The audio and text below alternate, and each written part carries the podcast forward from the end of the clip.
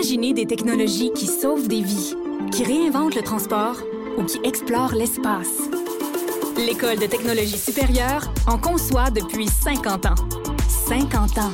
Imaginez la suite. de notre vie. COVID-19. On fait le point sur la situation dans le milieu médical avec la docteure Diane Franqueur, présidente de la Fédération des médecins spécialistes du Québec. Docteur Franqueur, bonjour. Bonjour. Euh, dites-moi, je vous ai entendu euh, mentionner que vous aviez été euh, quoi sous le choc lorsque vous avez entendu le premier ministre Legault un peu plus tôt cette semaine dire que finalement, pour bien des éléments du matériel médical, on avait des réserves pour uniquement 3 à 7 jours. bon, là, on semble être rendu plus vraiment autour du 7 jours. Il y a d'autres matériels, nous dit-on, qui va être acheminé. Est-ce, que vous êtes rassuré à ce stade-ci, docteur Franqueur? Ben, écoutez, je pense qu'il faut qu'on fasse confiance à notre premier ministre. Nous, on, honnêtement, là, on s'entendait, on s'attendait vraiment pas à ce que le délai soit si court, parce qu'on nous disait sur le terrain, il manque de masques, il manque de masques. J'ai demandé au comité médical, est-ce qu'on peut avoir un état de situation pour savoir c'est où, il y en a combien par, par, par, dans chacun des hôpitaux, etc. Alors, quand il a fait cette déclaration, parce qu'on l'écoute avec attention à tous les mm-hmm. midis, euh, ça nous a vraiment pris par surprise, mais comme nous rebondissons facilement, on a retourné ça de bord, on a, on a repris une nouvelle direction, puis on, s'est assuré qu'on pouvait protéger les professionnels de la santé, médecins, infirmiers, préposés et tout le monde qui sont au front. Là. Alors, il faut que ces gens-là ne soient pas malades parce que c'est eux qui vont nous soigner quand on va l'attraper en souhaitant qu'on ne l'attrape pas, mais on n'est pas à l'abri personne. Mais euh, la pénurie anticipée, euh, est-ce que est-ce que elle a euh, elle se fait sentir en fait sur le terrain en ce moment? Je, regardais, j'ai reçu un courriel, on me parlait cette nuit là, une infirmière qui devait consoler une une dame là qui venait de perdre son enfant, puis elle avait carrément dans ses bras, là. elle a demandé d'avoir un masque et on lui a refusé. La personne, elle avait une, une, une patiente ça pas de qui aurait pu ce vous me racontez là, ça n'a aucun sens. Là. Puis euh, oui, il faut qu'on continue à prendre les gens qui pleurent parfois dans nos bras. Je sais pas comment on peut soigner puis consoler à deux mètres. Ça, c'est impossible. On essaie là, quand on n'est pas obligé, là, mais des situations comme ça, une mère qui perd qui euh, euh, qui perd son enfant, là, tout le monde oublie de se protéger. Comme vous savez, moi je suis obstétricienne gynécologue. Si j'arrive dans une chambre, le bébé sort, là, je vais l'attraper pas de gants, je vais pas le laisser tomber à ben terre là, quand même. Là. Alors, donc, on est des humains, euh, mais on doit se protéger et ces situations-là doivent être rapportées aux autorités à chaque fois que ça arrive et c'est ce que nous, on a dit à nos médecins spécialistes, enregistrer les conversations que si on vous refuse des masques, envoyez-moi ça ici puis on va régler. Cela dit, je pense qu'on doit être rassuré. On nous a dit hier au sein du ministère de la Santé qu'il y avait des masques qui arrivaient, euh, qui étaient arrivés hier et qu'il y en avait d'autres qui arrivaient aujourd'hui. Donc, on nous a donné la consigne de commencer à regarder si on pouvait reprendre un petit peu de cas chirurgicaux, mais évidemment, mhm. ce ne sera pas des chirurgies lourdes parce qu'on sait que la, la vague va arriver après Pâques. Donc, on veut garder les lits potentiellement ouverts donc, mais on peut faire toutes les chirurgies d'un jour qu'on appelle quand les patients arrivent le matin puis et qui ressortent l'après-midi, surtout en cancérologie, parce qu'on les a entendus les cris du cœur de tout ben le monde, puis on n'est pas insensible à ça. Tu sais, je, me rappelle, la, dernière fois qu'on s'est parlé, docteur Franquin, ça fait à peu près une dizaine de jours, et je vous posais la question, je disais, est-ce qu'il pourrait pas y avoir des dommages collatéraux au fait que on va reporter euh, des chirurgies qui étaient pas nécessairement urgentes, mais qui vont le devenir euh, urgentes ou qui vont laisser des séquelles parce qu'on aura trop attendu? Et euh, vous me disiez, ouais, on a peut-être cette, cette crainte-là, mais là, on le vit carrément. Déjà dix jours plus tard, on est dans cette dynamique-là. Ah, absolument. Et puis, vous savez, il y a beaucoup de questions pour lesquelles on n'a pas de réponse. Il y a beaucoup de questions médicales euh, pour lesquelles il n'y a pas d'évidence scientifique solide dans le sens que la pandémie, on la vit. Là, on va l'écrire après, puis on va publier, mais là, il faut prendre les décisions maintenant. Les patients sont là, faut décider. En ce qui concerne la cancérologie, euh, il y avait l'article d'une dame là, dans le soleil ce matin qui, qui était triste là, à pleurer, qu'elle a eu sa chimio, puis là, il faut qu'elle ait sa chirurgie, puis elle est hmm. inquiète. Mais vous savez, prendre quelqu'un qui a eu de la chimio, l'amener aux soins intensifs où il risque d'attraper la COVID, c'est pas une bonne idée là.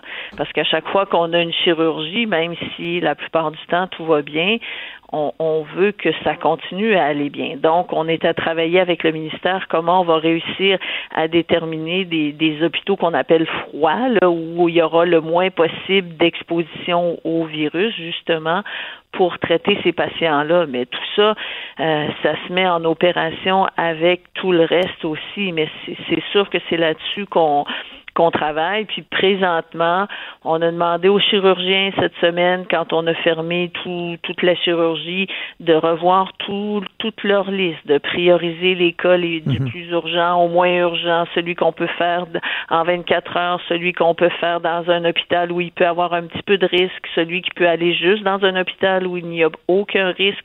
C'est qu'on regarde toutes ces avenues-là, mais ce qui est sûr et certain, c'est qu'on prend zéro risque inutile pour les patients, mais là, on a des décisions qui sont parfois déchirantes qu'il faut prendre et c'est nos, nos experts qui se positionnent, qui font des recommandations. Puis si malheureusement vous tombez dans les recommandations où il faut attendre parce qu'il y a trop de risques pour vous, c'est pas parce que votre docteur est pas gentil, c'est les recommandations qu'il faut tous suivre. Vous savez, l'histoire des masques, là, ça nous a fait soigner complètement différemment, là. Alors, on, on, doit se, se, réajuster parce que présentement, la seule pénurie qu'on n'aura pas, c'est le manque de patients. on sait qu'on n'en manquera pas, il va en avoir partout. Mais il y a les masques, il y a les blouses, il y a les gants, il y a les médicaments pour euh, euh pour endormir les patients. Alors, il y a, il y a toujours plein d'enjeux potentiels, mais, mais on essaie de faire le maximum pour la semaine prochaine, du moins. Quand vous parlez des risques, docteur Franquin, je, vais vous poser la, même question que j'ai posée dans une chronique euh, dans le journal et que j'ai euh, j'ai répété ici euh, à l'émission. J'ai pas eu de réponse à part du gouvernement.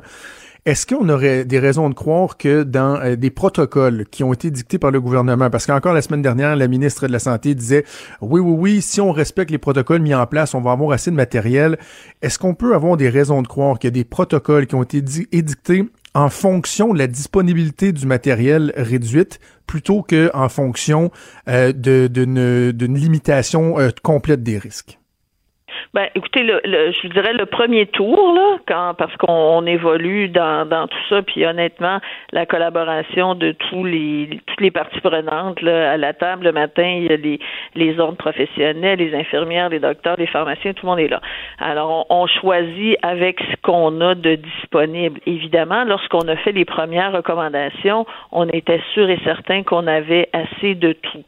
Là, on, on doit se réajuster. Comme vous avez parlé tout à l'heure, 3M qui est un des plus grands fournisseurs de mhm. N95 qui, qui les bloque aux États-Unis, ben là, le temps qu'on n'en a pas, on va s'assurer que justement toutes les infirmières qui devront prendre une maman dans leurs bras parce que son enfant vient de mourir, elle aura son N95 puis elle pourra consoler cette maman-là sans avoir peur de, de, de ramener ça chez elle aussi. Là.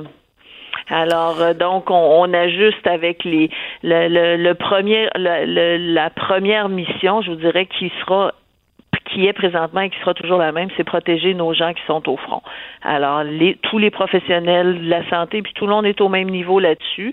C'est sûr qu'il y a des risques qui sont différents, dans le sens que, par exemple, euh, un gynécologue comme moi qui accouche des bébés, ben, il n'y a pas besoin de N95 quand il n'y a pas de, de suspicion ou de symptômes respiratoires. Par contre, une infirmière qui doit prendre une maman dans ses bras parce que son bébé vient, son enfant vient de mourir, puis qui, qui, qui surtout s'il est décédé mhm. à cause de la COVID, ben elle, elle doit être bien protégée. Là. C'est qu'on, on, y a pas, y a pas, on est apatride dans tout ça. On est tous en, en lien avec le risque réel. Est-ce que vous craignez pour la mobilisation des, des gens que vous représentez? Parce que, tu sais, on, les voit, j'ai beaucoup de témoignages des gens qui ont été frustrés de, la situation, du manque de transparence, euh, du décalage entre le discours euh, du gouvernement et, de la situation. je sais que tout le monde veut serrer les coudes, tout le monde veut, collaborer, mais est-ce qu'il n'y a pas un risque de, décrochage ou de démobilisation? Ah, ça, c'est sûr et certain. Puis, vous savez, le Bon, euh, c'est sûr qu'au début, là, puis je pense qu'à un moment donné aussi, euh, il faut faut taire les, les, les gérants d'estrade dans le sens c'est correct de poser des questions, c'est c'est correct aussi d'avoir euh, de demander plus de transparence, c'est ce qu'on a fait avec Monsieur Legault, mais mais c'est mhm. pas pour dénigrer sa crédibilité, c'est parce que nous on veut se préparer puis prendre les bonnes décisions. Par exemple, par rapport aux fournitures et bon, d'être le premier ministre, c'est pas une job facile, là. alors faut, faut lui faire confiance, mais mais, cela dit, euh, je vous dirais, ce qui est notre ennemi présentement, c'est la peur qui paralyse. C'est la peur de devenir malade. C'est la peur de ne pas être bien protégé. C'est la peur de ramener ça à la maison. Et c'est ça qui, euh, qui est notre ennemi.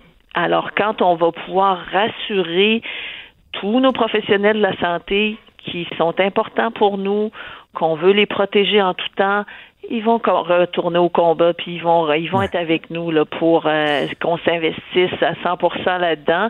Et là après ça ben évidemment c'est sûr que dans les prochaines semaines tout le monde va devoir sortir de, de, de son carré de sable habituel puis faire des tâches qu'on n'est pas habitué. Mais on va y aller progressivement puis on va faire de la formation.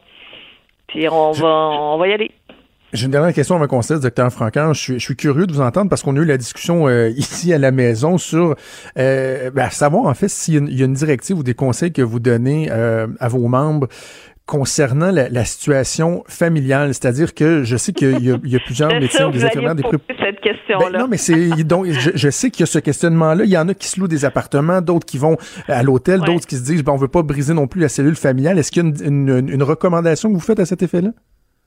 Bon, première chose, on, on, sait que pour tous les professionnels de la santé, lorsqu'on va avoir plus de cas, puis que, le risque sera plus grand que les gens vont être vont travailler plus fort, le, ministère est en train de faire des, des tractations avec euh, les hôtels pour pouvoir accueillir un, peu comme on a commencé à faire, par exemple, dans les résidences pour personnes âgées, que le personnel soit toujours le même, qu'il soit pas euh, à se promener d'une résidence à l'autre et qui puisse habiter dans un hôtel s'il le désire.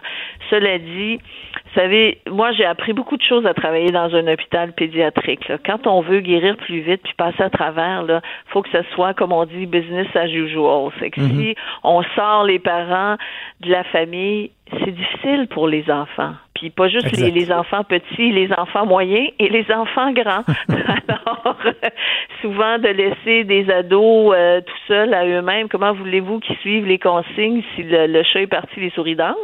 Et puis les, les jeunes adultes qui... Euh, au début était très enthousiaste de, de, que la session allait finir plus vite, ben euh, souvent ils sont inquiets aussi. Alors le, rôle des parents est là aussi, c'est qu'il n'y a pas il y a pas de recette secrète, mais je pense que ce qu'on peut dire, c'est que pour tous les professionnels de la santé qui auront peur et qui veulent ne pas contaminer leur euh, pas prendre de risques avec leur famille, il y aura euh, quelque chose qui va nous arriver dans les prochaines semaines pour leur permettre de, de, de s'isoler s'ils le désirent.